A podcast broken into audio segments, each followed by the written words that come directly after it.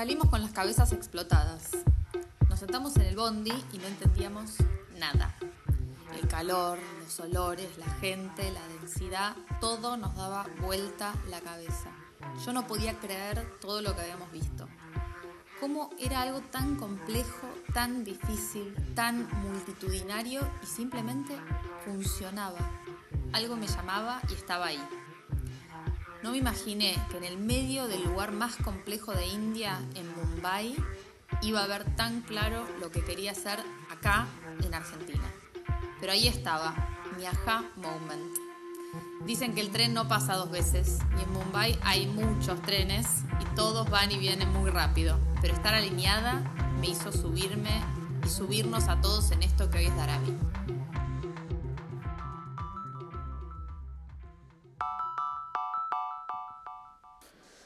Bueno, arranca nuestro podcast número 5 y como les prometimos, estamos en cuarentena, así que creo que lo más lindo que nos puede pasar en cuarentena es viajar, en este caso con la imaginación. Y cuando preparábamos este podcast, digo que a mí me gusta jugar y hacer roles. Bueno, yo hoy voy a cumplir mi sueño de ser entrevistadora. Pero a la vez no me tengo que olvidar que estoy entrevistando a mi socia. Entonces hay cosas en las cuales voy a poder participar y divertirme mucho escuchándolo desde su propia boca y cabeza todo lo que vivió en India.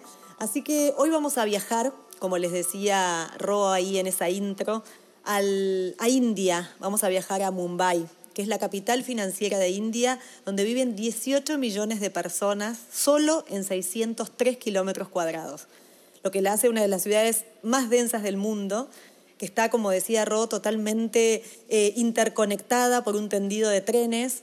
Y sin hablar más, quiero que Ro nos cuente cómo fue ese viaje a India, pero en qué contexto también. Bueno, gracias Lorena por entrevistarme hoy. Estoy muy contenta de estar acá. Es un lujo esta entrevista, ¿eh? en 2016 viajamos a India con el grupo este de estudios que les contábamos la vez pasada en el episodio anterior de Papa Podcast, en el que les contamos cómo hicimos todo este seminario intensivo de procesos eh, en la Universidad de Columbia. Y en 2016 el viaje de estudios era a India. Y viajamos todos juntos, va, cada uno desde su país, porque todos éramos de países distintos, así que después de mil escalas y como 48 horas totalmente boleada y varios aeropuertos encima, llegué a Mumbai eh, y ahí fuimos a, conocer con todo este grupo empresas y proyectos y, India y cómo era y cómo funcionaba. Y contame qué empresas visitaron, cuáles fueron estas empresas puntuales. Me intriga. Fuimos de todo, o sea, vimos desde emprendedores sociales, chicos, gente que hacía como artesanías, hasta, bueno, fábricas de auto tipo Tesla, o sea, fuimos a Tata, que era una empresa enorme con autos, eh, yo decía que Ratán Tata, que lo conocimos, era como el rey de los mini supers, que lo fuimos a conocer. Qué bueno que te atiende eh, el dueño, además, ¿no? Eso habla de una, de una humanidad increíble. O sea, que venga un grupo de estudiantes, más allá de que venían de la Universidad de Columbia, que te atienda el mismo dueño, es, es un, un signo de humanidad espectacular. Una locura. Yo me acuerdo que el tipo nos dijo como que él se sentía homenajeado, los indios son así, él se sentía honrado y homenajeado de estar con nosotros que habíamos ido desde tan lejos solamente para aprender. Me acuerdo que nos dijo eso y nadie entendía nada, como un tipo tan enorme nos, nos recibía y él decía que él estaba contento. Y bueno, después fuimos también tipo a fábricas, a fábricas que eran de empresas familiares, como si fuera una pyme acá. Me acuerdo que fuimos a una que era de, de mm, de especias, que estábamos todos llorando por el aire que corría ahí, porque ya solo el aire te daba ganas de llorar de lo fuerte que eran los chiles. Eh, y el tema es que en todos los lugares donde ibas, esta hospitalidad de los indios, a cualquier lugar que llegabas te daban comida y, cosas. Un día tuvimos que almorzar tres veces para no decir no, porque no puedes decir que no. Y bueno, ni hablar de lo picante, ¿no? Vos te hubieras muerto. No, yo no como, no como nada. No, no, imagínate. Igual de alguien que no comió tampoco. Sí, sí, teníamos varios, estaban como los bandos de los mexicanos que comían cualquier cosa y después estábamos los que tratábamos de seguir el picante y después estaban los que no podían, así que era complejo, pero todos los bandos juntos teníamos que aceptar lo que venía y disfrutarlo eh, como era, porque para meternos un poco en esa cultura también la comida era gran parte.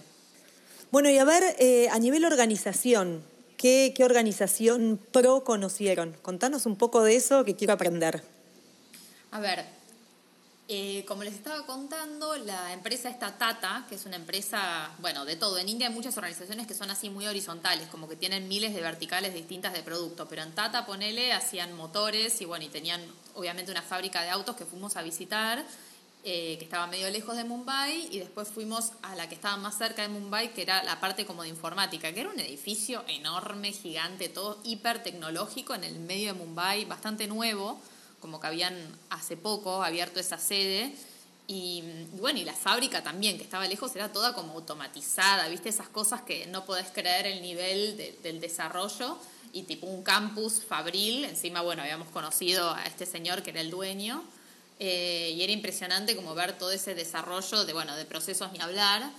Eh, estábamos todos maravillados, pero en Mumbai, en medio de la ciudad, fue donde conocimos una, una organización muy importante que tiene este estatus de Six Sigma, que habían llevado la excelencia organizacional a otro nivel. Yo les cuento que Six Sigma es un estándar de mejora continua de excelencia. Son esas organizaciones que tienen menos de 3.4 defectos por millón. Por millón. Acá Robe puso el porcentaje, 99,99966%. O sea, de esos no tienen errores. Imagínense es lo más cercano a la perfección. Y lo bueno es que además siguen mejorando. Un poco, eh, nada, esto además de sorprendernos, tiene que ver con que nosotros desde el lugar chiquitito donde armamos nuestra fábrica, que acá le estamos contando la inspiración en primera persona que la cuenta Ro, tiene que ver con que los procesos son parte de eso. Y obviamente, si quieren empezar a aprender de procesos, no vayan a buscar Six Sigma porque se van a deprimir. Tienen que escuchar el episodio 4, donde nosotros hablamos de procesos en pequeña escala, pero claramente el proceso, si se te mete ese bichito, después la mejora es constante. Así que quiero saber eh, sobre la organización, a quién conocieron, contame todo un poco de eso, de esta organización increíble.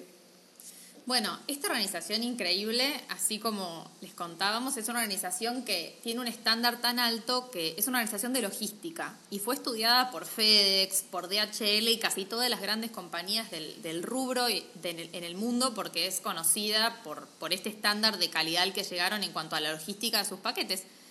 Y es una logística eh, donde muchos de los operarios, o sea, la gente que trabaja, no sabe leer y para llevar los productos no usan combustible, sino que manejan bicicletas y se manejan en trenes, en este tendido de trenes increíble que quedó en Mumbai. Eh, y es una organización que le, va, le da de comer a más de 200.000 personas. ¿Cómo? Porque lo que hacen es eso, llevar comida. Son un servicio de delivery, que son 5.000 personas que se llaman los dabawalas, que todos los días le dan de comer, o sea, llevan 200.000 viandas es una locura. Con el tendido de trenes, ellos se manejan, lo que nosotros hicimos fue meternos con uno de ellos, fuimos a donde se organizaban, nos contaron primero cómo organizaban en grupos y con estos grupos explicaban la dinámica todos los días y ellos llevan como unas latitas que se llama DABA, cada una de esas latitas.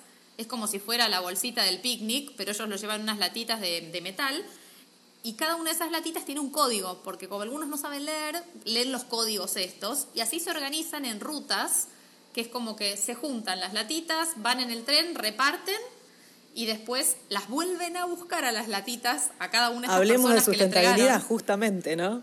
Una locura. No hay packaging descartable ahí, increíble. No, no, si lo querés hacer es imposible. O sea, ellos pasan a buscar la comida por la persona que la, que la cocina, la llevan en tren hasta un lugar donde se dan a la persona que la come y después buscan la latita.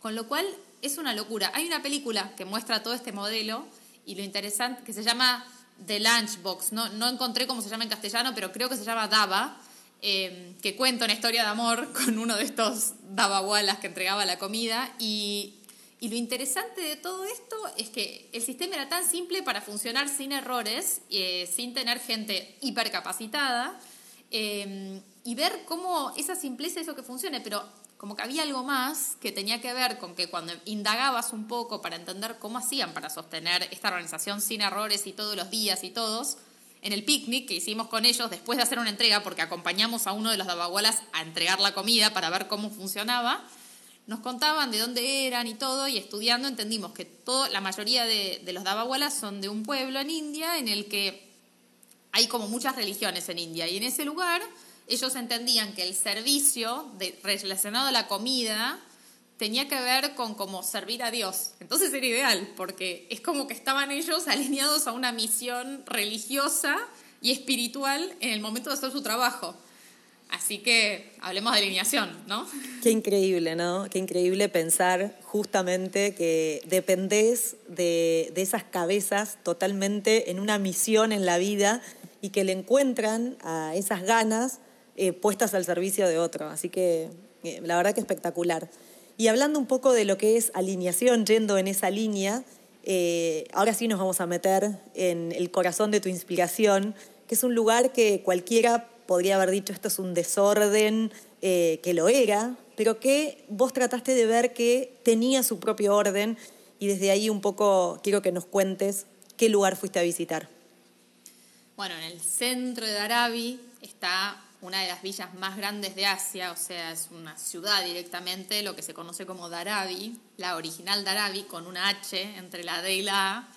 Es un lugar enorme en donde viven un millón de personas en 220 hectáreas. Es uno de los lugares más densos del mundo y es una caldera de gente y de emprendimientos y de actividades. Y cuando entramos a este lugar, eh, que es esa sensación del pasillo muy finito y oscuro y cómo te vas a manejar en un lugar que no conoces. Y me acuerdo que entramos con, con un guía que pertenecía a una ONG que organizaba como tours y que esa ONG también daba trabajo a emprendedores adentro de, de Darabi. No sabes cómo, cómo va a ser, qué va a pasar. Eh, era un lío, estábamos caminando entre las calles, había charcos por todos lados, se veían como materiales tirados y se empezaban como a ver gente, mucha gente como recolectores urbanos entrando y saliendo, llevando cosas. Muchos tenían materiales que iban supuestamente a reciclar. Y a medida que íbamos entrando, íbamos viendo cómo esos mismos materiales, porque fuimos a distintos talleres ahí adentro para conocer qué tipo de actividades hacían que se moviera tanta plata ahí adentro, porque antes de ir siempre estudiábamos un poco cómo, se, cómo funcionaban las cosas y vimos cómo ese mismo plástico y papel que estaban llevando estos señores que entraban así con los carritos, estaba como procesándose por adentro, como había un techo que me acuerdo que estaba lleno de pedazos de plástico recortados y lavados, como que los estaban secando al sol. Después en otro lugar vimos un lugar donde estaban fundiendo latitas y cosas de, metal para hacer barras de metal que supongo que después venderían o convertirían en un producto. Obvio, no se imaginen estándares de calidad ni nada adentro de Darabi, pero lo interesante es cómo todos esos materiales se convertían en un nuevo material, salían productos y por más de que fueran las condiciones menos esperables, ahí estaba el negocio, como que había mucho eh, negocio en torno a lo reciclable y en torno a, qué se podía generar y veías como después emprendimientos que usaban y a la salida veías como el mismo tipo que estaba entrando con un carrito con descartes, salía con un carrito lleno de potes para, no sé, para poner los panes o el ensalada o lo que fuera, hechos de esos mismos materiales reciclados. Había negocio en paralelo con la inclusión, o sea, nosotros que siempre hablamos de triple impacto, lo ambiental lo estás contando perfecto porque es generación de descartes en cantidades industriales, pero también eh, había, hay propósito, pero indiscutiblemente hay negocio y hay una inclusión, porque esa gente si no era por ese proyecto tal vez no tenía nada más. No, totalmente. Y también vimos esta misma ONG que nos hizo el tour, era una ONG que daba trabajo y capacitaciones a, personas que estaban empezando sus proyectos ahí dentro. Y había talleres de gente que trabajaba con cuero, talleres de cerámica. Yo me compré unos bowls divinos hechos ahí adentro, como que había mucho de eso. Y lo que hacía la ONG era visibilizar a los emprendedores para, para que pudieran vender al mundo. Y era una, una emprendedora que había armado un sitio para vender esos mismos productos. Y y como que había gente haciendo, ¿no? Y, esto de que ellos no te lo mostraban, como que uno iba siempre como cabizbajo, pensando, ay, les gustará que yo esté acá adentro, que vea. Y los indios nos lo mostraban, pero con una sonrisa de oreja a oreja y felices y orgullosos de lo que estaban haciendo. Y la verdad que vos lo veías y las condiciones no eran las mejores, pero como que estaban todos orgullosos de lo que hacían. Y algo de eso fue como... Algo de eso me llamó porque no, vi esa, esa, esa capacidad de como estar contento del trabajo que uno hace pese a lo que fuera, porque era un lugar muy complejo. Y salimos de ahí y me acuerdo que cuando salimos de toda esta excursión, que duró toda la mañana y fue muy movilizante, aparte la comida india también te moviliza, eh, nos explotaba la cabeza, había, bueno, calor, todo, habíamos caminado y me acuerdo que nos sentamos en, el bondi que nos llevó la excursión y estábamos sentadas con Tati, que estaba al lado mío, eh, también con la cabeza explotada de todo lo que habíamos visto y charlando y hablando y y como yo estaba pensando cómo íbamos a hacer el proyecto este de escala que estábamos pensando con Loren, a qué, cuál era el próximo paso en lo productivo de lo que veníamos haciendo, Tati trabajaba en un centro de reciclaje en Nueva York que se llama Shurwican, donde también estaba viendo cómo hacer para que esa producción fuera más eficiente y reciclar más material y las dos decíamos, no puede ser, ¿qué se puede hacer con esto? Y me acuerdo que al lado nuestro estaba Edu, un compañero eh, que siempre hacía todas las preguntas en el curso. No, no puedo creer. ¿Qué te preguntó Edu en ese momento? Edu es un genio, pero te dice la pregunta que vos decís, qué larga es la respuesta que tengo, pero no sé si la tengo exactamente. O sea, es complejo. ¿Qué te preguntó? Y nos escuchó hablar de todo lo que queríamos hacer y dice, pero, pero ¿qué piensan hacer? Con todo esto que vieron? ¿Para qué? Como qué es lo que les llamó tanto la atención? ¿Para qué? Y a mí me quedó rebotando ese para qué, porque fue así la pregunta que caía. Yo sabía que había algo que me había movido, pero el para qué era como, ¿y para qué? Él decía, ¿pero qué vas a hacer con todo esto que viste? O sea, vos me decís, que, que todo este podcast es para contestarle la pregunta a Edu. Sería así, le podemos preguntar el podcast. Respuesta de Edu sería, muy bien. el, Podcast, el podcast se puede llamar Respuesta de Edu, pero creo que es una pregunta que muchos nos hacemos. A mí me tocó tener una persona que hace muchas preguntas y que me lo hiciera en un momento que para mí fue como muy indicado, eh, así que sí, podría ser. Qué bárbaro. Bueno, y cuando uno tiene que contestar esas preguntas difíciles, eh, primero les cuento que yo estoy haciendo de entrevistadora, que no les dije, porque este viaje fue en marzo del 2016. ¿Cuánto pasó, Ro? O sea, no puedo creerlo. Mi hijo, agua? Tal cual, cuánta agua bajo el puente. Mi hijo hoy está en quinto grado, virtual, como estamos viviendo este año de cuarentena. Y en ese momento, en marzo, como todos los chicos, él empezaba primer grado. Así que yo tuve un momento muy importante para disfrutar de él, además de, de mucho, mucho caos que había en las empresas que estábamos tratando de llevar adelante, los proyectos. Bueno, eh, eso hizo que, que yo no estuviera y no me arrepiento porque Ro me lo contó y lo cuenta ahora para todos de una manera que siento que lo estoy viviendo. Eh, pero en realidad hay algo importante que tiene que ver que en esos momentos difíciles podemos rescatar a veces del medio de ese caos, porque por ahí vemos que no es momento para crear un proyecto a largo plazo cuando uno tiene tantas cosas en la cabeza en el día a día para solucionar, pero vos pudiste poner un freno, te pudiste sentar a escribir. Contanos cómo fue ese momento en el cual dijiste, tengo que escribir ese para qué y saber cómo va a ser esto a mí me quedó rebotando esa idea y yo después del viaje a India me, hice una escala en, Londres para visitar a una amiga, a Annie, que se fue a vivir allá y aproveché, porque está tremendo viaje, aproveché para irme allá, entonces me quedé y Annie trabajaba durante el día y nos encontrábamos más a la noche en su casa con Duarte. Entonces durante el día, mientras caminaba y visitaba, qué sé yo, siempre me, como que no podía dejar de pensar en todo esto, así que me dediqué un poco a escribir ese para qué y empecé como a escribir un plan de lo que quería hacer de ahí en adelante con lo que venía haciendo, que era en ese momento Greca, y cómo hacer para escalarlo. Y como que todo tenía mucho que ver con, la escala, ¿no? El problema que, que, en este proyecto siempre estábamos pensando cuál es el problema y buscarle la solución. El problema ahí para mí estaba en la escala y en el volumen y creo que ver todas esas cosas sucediendo en India y sucediendo, esto de que los tipos hacían las cosas ahí adentro y daban, eh, daban trabajo y generaban, me hizo como verlo en grande, como que me permití pensar un poco más allá de lo que veníamos trabajando, a pesar que las cosas eran tan difíciles, uno siempre se chocaba con cosas y, y la idiosincrasia de acá no tenía nada que ver con estos indios que te sonreían de oreja a oreja. Eh, dije, bueno, permitámonos pensarlo en grande, ¿no? Pero cuando llegó, yo les quiero contar que Ro eh, no se olvidó del viaje a India y más allá de que llegó al caos, ella seguía eh, con su tema y además tuvo, tuvo, un llamado muy importante. Es el día de los Edu hoy. ¿Qué pasó con ese llamado? Es el día de los Edu. Claro, tuve otra llamada, que fue una llamada telefónica. Eh, me sonó el teléfono y yo no sabía quién era. Y era Edu, que mm, era un conocido mío, me lo habían presentado hace unos años, eh, habíamos charlado un poco, él sabía lo que yo venía haciendo y me llamó para contarme un proyecto en el que estaba y me dijo que él me había estado siguiendo y que le parecía que yo estaba lista para dar un salto. Y yo no lo conocía a Edu, ahora que lo conozco puedo decir que es muy Edu ese comentario, pero en ese momento a mí me pareció rarísimo que alguien de afuera que no me conocía, o que por lo menos para mí no me conocía, me estuviera llamando. Y bueno, y se ve que todo lo que uno siembra en algún momento da brote y florece. Y Edu dijo, me parece que vos estás para, para dar un salto y yo tengo un proyecto al que te quiero invitar. Y entonces me invitó a conocer una nueva zona en la que estaba trabajando para desarrollar, eh, donde querían como armar un, polo de, emprendimientos sustentables y como una nueva parte de, zonalización para, para una parte de la ciudad. Así que bueno, me dijo, vení a Tigre que te quiero mostrar. Y, y bueno, yo fui a Tigre y me voló la cabeza el espacio donde querían generar todo este nuevo lugar y toda esta nueva propuesta. Así que bueno, sumá todo el plan que yo tenía en la cabeza. Esta posibilidad de empezar en una nueva zona, yo aparte estaba en un taller de donde ya estaba pensando que me tenía que mudar y me tenía que ir y quería como cambiar el ambiente, irme a otro lugar nuevo. Y me llega esta propuesta y bueno, y con todo ese entusiasmo, ¿yo qué fue lo primero que hice? Levanté el teléfono y le conté a Loren. Entonces nos sentamos y le conté más de ese plan que había escrito en el viaje y de lo que había visto y de lo que quería hacer y la visión y Edu y Tigre y... Y yo miré a mi alrededor y tenía dos pibes, un caos, la economía familiar estaba funcionando pésimamente mal.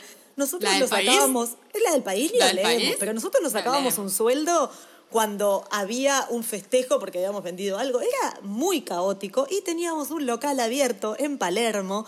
Con lo cual yo que es ser visionarias, ¿eh? Visionarias.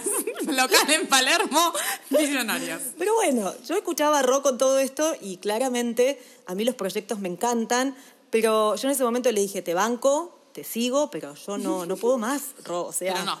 Eh, no. Te quiero, pero no. Pero para, ¿qué hice? Me subí al auto. Cometí un error, un error tremendo, me subí al auto. o sea, yo, el, pacto con Loren fue, bueno, buenísimo, pero vayamos a conocer, por lo menos, porque yo quiero que igual lo valides, por más de que no te quieras subir al mismo auto, subite por lo menos al de la visita. Y vino. ¿Y, qué pasó? Cuando fui, llegué a ese lugar que estaba detonado. De hecho, en, pasaron, no sé, una semana de eso y en el diario sale una nota diciendo eso. Un lugar detonado que emprendedores lo quieren poner en marcha, una nota de Tino, creo que era. Yo no podía creer que ese lugar, tanto como Ro había contado, pero tal vez yo lo necesitaba ver, eh, me impactó, así que miré para todos lados, vi las máquinas trabajando, maderas que se estaban recuperando, y Edu que nos muestra ese lugar y dice, ahí podrían poner ustedes un lugar. Y yo le dije, Ro, me cagaste, o sea, perdón, pongan pip si quieren la edición, no me interesa, pero sentí eso, me cagó, no puedo, no puedo no subirme a esto. Y bueno, y pasó nomás. Y bueno, y ahí eh, empezamos a, pensar más concretamente este plan, este Darabi, ese pedacito de Darabi que yo pensé traerme para acá, lo empezamos a, a pensar juntas y a armarlo, así que el día de mi cumpleaños, el 20 de noviembre del 2016, publiqué en el blog de Darabi, porque ya era un hecho, el master plan de Darabi. Les voy a dejar el link eh, para que lo lean en las notas de nuestro blog, porque es increíble cómo fuimos muy visionarias en eso, por lo menos, y pusimos todo lo que queríamos hacer desde ese momento. Eh, de esta idea que teníamos a transformarla en, realmente en un modelo de fábrica que es, es lo que hoy es Darabi, ¿no? Y algo bueno, Ro, es que no tenemos que hacer un podcast contando por qué Darabi, porque ya este sería el porqué del nombre. Pero aclaramos que, le, sacamos la H para que sea más simple y además para que eh, no fuera exactamente la ciudad y además tenía la palabra dar adelante. ¿Qué significaba ese dar? Y bueno, le estamos respondiendo la pregunta a Edu, porque Darabi nace con la misión de hacer para dar y la misión que escribimos en ese primer master plan tenía que ver con eso, con hacer productos en escala para generar más trabajo, con rescatar descartes y darles una segunda oportunidad y con el foco de las mujeres como eje de crecimiento. Y yo no puedo creer que esto lo escribimos hace cuatro años. Totalmente. Y la verdad que si hay algo que es difícil es encontrar que todo eso vaya hacia el mismo lado, pero lo importante es saber primero por qué hacemos lo que hacemos, que tiene que ver con generar ese impacto. Nosotras las, dos teníamos claro, creo, que, ese impacto que necesitábamos tenía que ser en grande. ¿Cómo lo íbamos a hacer? Porque uno puede generar impacto desde un lugar... Eh, diferente al de una empresa. Nosotras las dos teníamos clara que el impacto lo íbamos a generar con nuestras empresas, con lo que íbamos a, lograr, eh, que obviamente nuestras empresas tienen el triple impacto, pero era a través del formato empresa.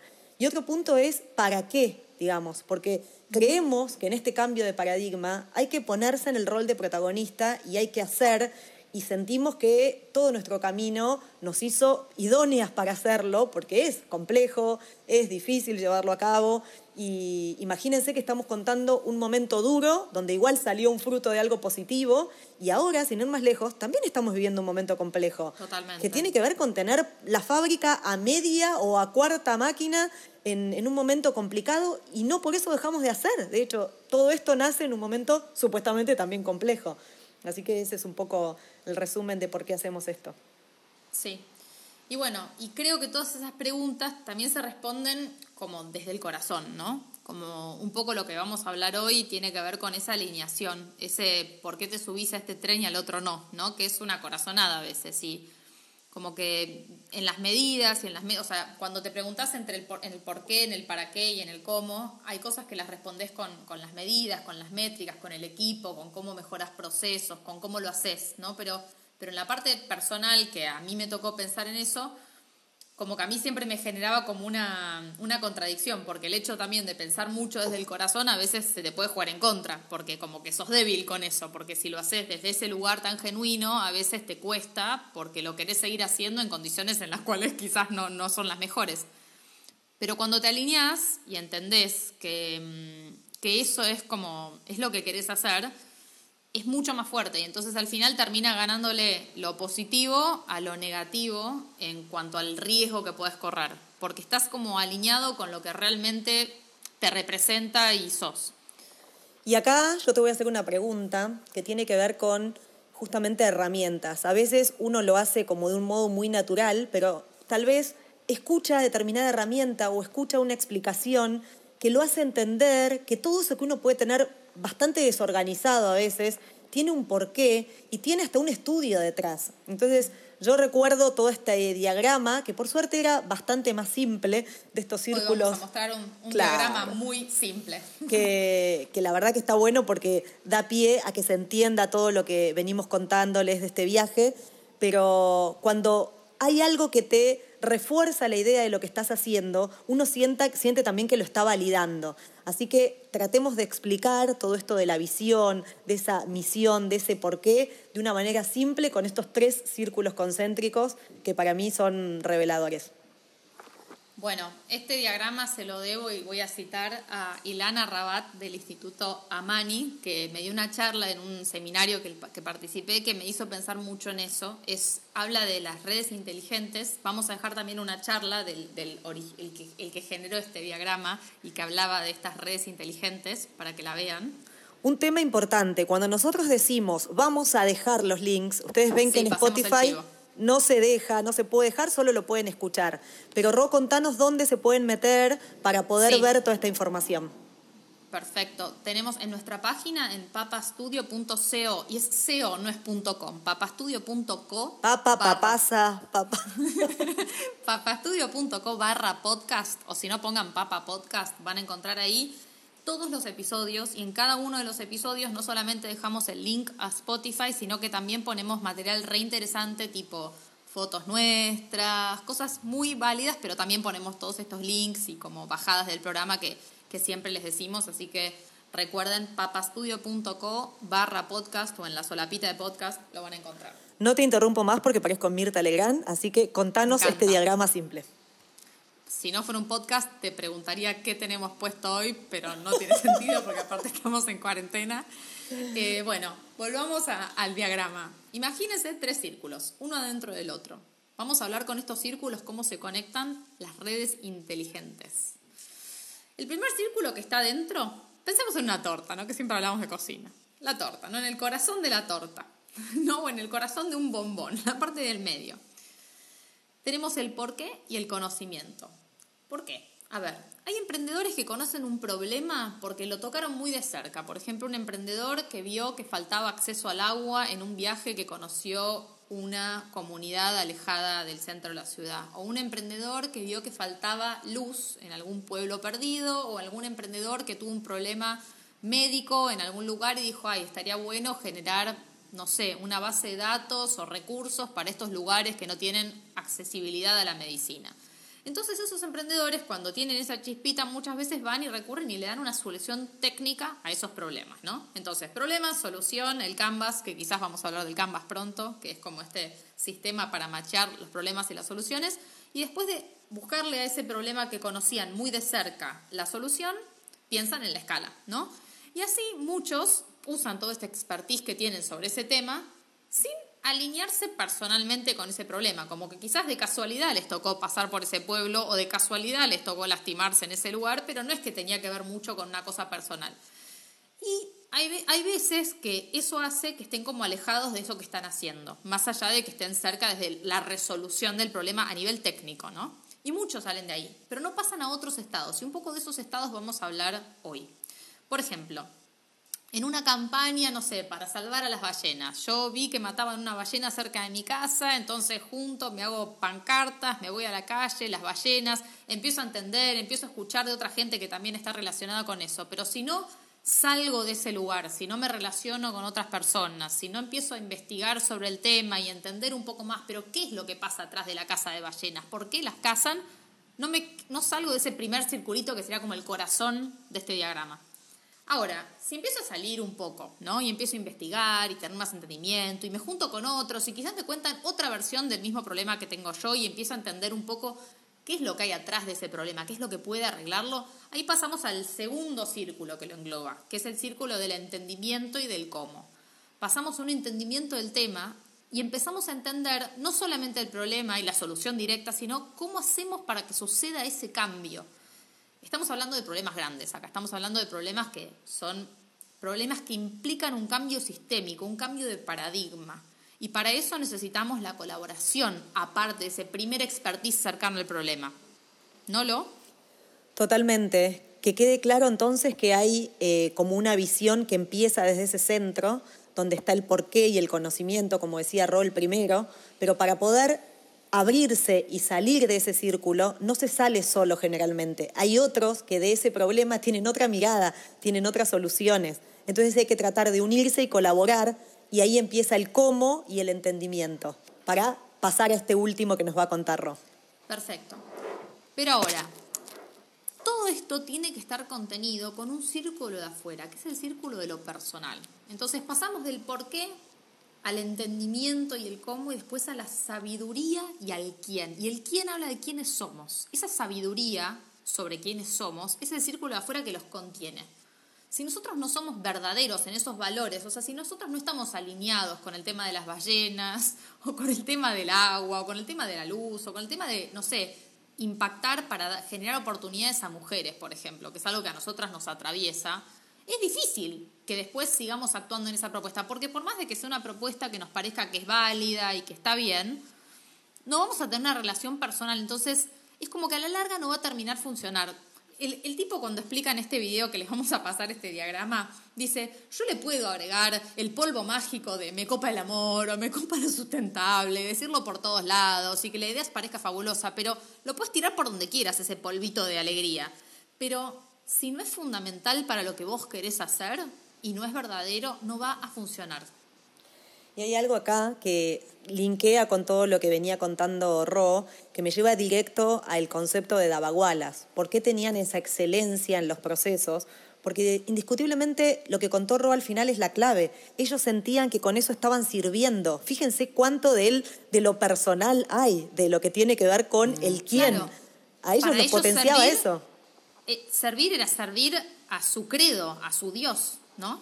Total, entonces hay que tener en cuenta que muchos de los proyectos o de las cosas que vemos tienen que tener soluciones locales, porque como bien decías vos, Ro, los problemas que uno quiere atacar cuando quiere alinear todas estas cuestiones son grandes problemas. Entonces, esos grandes problemas tienen que encontrar una solución, pero tenemos que conocer sobre eso y encontrar soluciones locales y valernos de la gente que piense o que tenga ese mismo objetivo o ese mismo eh, por qué lo está haciendo, pero también que desde lo personal se alinee todo para que sea mucho más fácil llevarlo a cabo, porque uno solo esto no lo puede llevar adelante.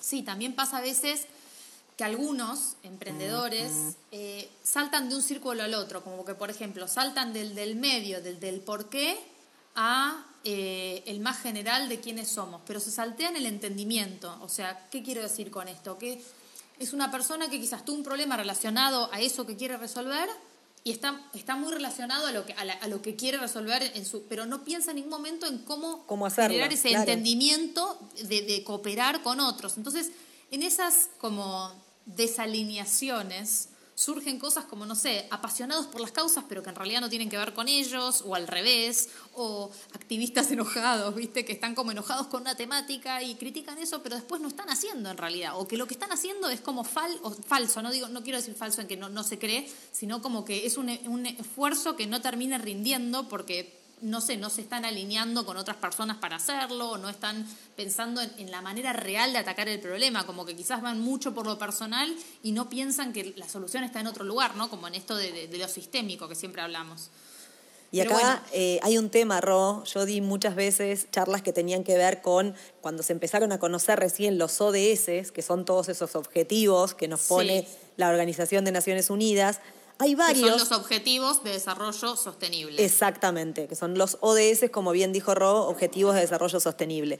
Y hay muchos de ellos que si ustedes los leen, a esos 17, hay algunos en los cuales no se van a ver identificados. Yo tengo uno, por ejemplo, que es vida submarina. Yo nací en el medio de la pampa. No tengo, no tengo idea de lo que hay abajo del agua. No sé del tema. No me conecto. Imagínense que yo termine trabajando en una empresa o creando un proyecto. Cuando llegue a ese quién lo va a hacer, por qué, y él, algo tuyo muy interno, voy a fallar, porque tal vez puedo ser muy buena conociendo eso, lo puedo entender, me puedo unir con otros, pero en un momento se me va a desalinear a lo personal. Entonces, cuando ven esos objetivos tan grandes, fíjense primero, más allá de que pueden solucionar un problema, si tiene que ver con algo que a ustedes los motive y los moviliza realmente. Totalmente. Bueno, gran ejemplo acá, me he olvidado, no sé por qué no me cayó antes, pero Tati. Tati tenía una relación muy personal con el agua por el tema de navegar y cuando cruzó el océano pudo ver todos esos descartes que habían de plástico, que ella ya sabía por lo que ella conocía y ese, eh, la parte del entendimiento ya la tenía un poco en la cabeza, pero como que fue a conocer el problema, vio todo el plástico que había y después el trabajo que se hace hoy en Amplastify tiene que ver con justamente reunir todo ese conocimiento para generar algo mayor, pero como que uno tiene que entender también que cuando quiere generar un cambio mayor, tiene que pasar por esos estadios, porque Tati podría perfectamente ser un influencer que habla de la contaminación del agua y no estar pensando en cómo aliarse para generar políticas públicas que cambien la relación con el plástico, ¿no? Pero no sé, yo hablo de Tati como si todos la conocieran. Tati, besada de Amplastify, mi socia, nuestra amiga y parte de nuestro equipo. Igual si ponen Amplastify van a conocer todo el proyecto muy rápidamente. Así que está buenísimo contarlo y claramente es un ejemplo de alinear todo esto y hacer algo y encontrarle el cómo a esa necesidad. Así que creo que está bueno y por eso les vamos a dejar el, el gráfico y el video para que lo puedan ver porque mm, uno en estos momentos tiene ese tiempo para dedicarle al análisis de por qué está haciendo lo que está haciendo. Traten de encontrar ese por qué y de justificarlo y de encontrar los sedus de la vida, que le pregunten para qué, porque... Me gustó los sedus de la vida. Sí, sí, hay que encontrarlos. Y cuando están, aunque uno diga, no, no puedo creer que me esté preguntando esto tan profundo, sirve y es clave, así que eh, está bueno, está bueno ese por qué tal cual. Em, y la frase esta final, que tiene que ver un poco con el resumen de lo que estamos hablando, que Sherry White, en la charla que les vamos a pasar, dice que un liderazgo fragmentado, desalineado o no alineado, nos asegurará más tarde o más temprano que no estamos haciendo un uso inteligente de nuestras redes y de que nuestro crecimiento en impacto no llegue nunca a tener su potencial, el potencial ese que se merecen los proyectos que le ponen mucho corazón. Entonces, traten en lo posible de que se alinee todo eso para que el proyecto en el que están o el propósito que están moviendo llegue al resultado que tiene que tener y como decimos siempre con Roque tenga esa escala eh, que es necesaria para solucionar grandes problemas. Totalmente. Así que bueno, ya vamos terminando eh, este episodio en el que hablamos de alineación y qué va a pasar en el próximo. ¿De qué vamos a hablar en el próximo episodio, Lorena? Wow, ya estamos en el 6 y el próximo episodio es algo que vienen escuchando los emprendedores muchísimo que tienen que ver con el modelo de negocios. Así que lo que vamos a tratar de hacer es ir pasando por las diferentes partes de, este canvas o de un modelo general para ver desde arriba la empresa y darnos cuenta qué parte del modelo está medio flojito, cómo podemos mejorarlo, pero siempre con un condimento, que nos quedó muy claro de una charla ¿no? que escuchamos. Sí, y adaptamos esa frase como un moto de la empresa, que es que no somos un boliche. Eso se los vamos a contar por qué decimos todo el tiempo que no somos un boliche, porque los viernes en la fábrica, cuando estábamos en la fábrica, hoy no estamos en la fábrica, escuchamos Luis Miguel, pero no somos un boliche. Así que la semana que viene les vamos a contar un poco de dónde viene esa frase. Bueno, hasta acá llegamos. Hasta acá llegamos. Eh, la semana que viene, entonces nos vemos a la misma hora o en el mismo canal. Eh, muchas gracias por escucharnos y esperamos todos sus comentarios. Les repito, nuestra página es papastudio.co y en la sección de podcast pueden ver toda la información. Esperamos que comenten ahí y bueno, si no, Instagram y todas las redes donde nos pueden seguir para estar en contacto. Y gracias a todos los que nos estuvieron comentando. Chau, chau. Chao.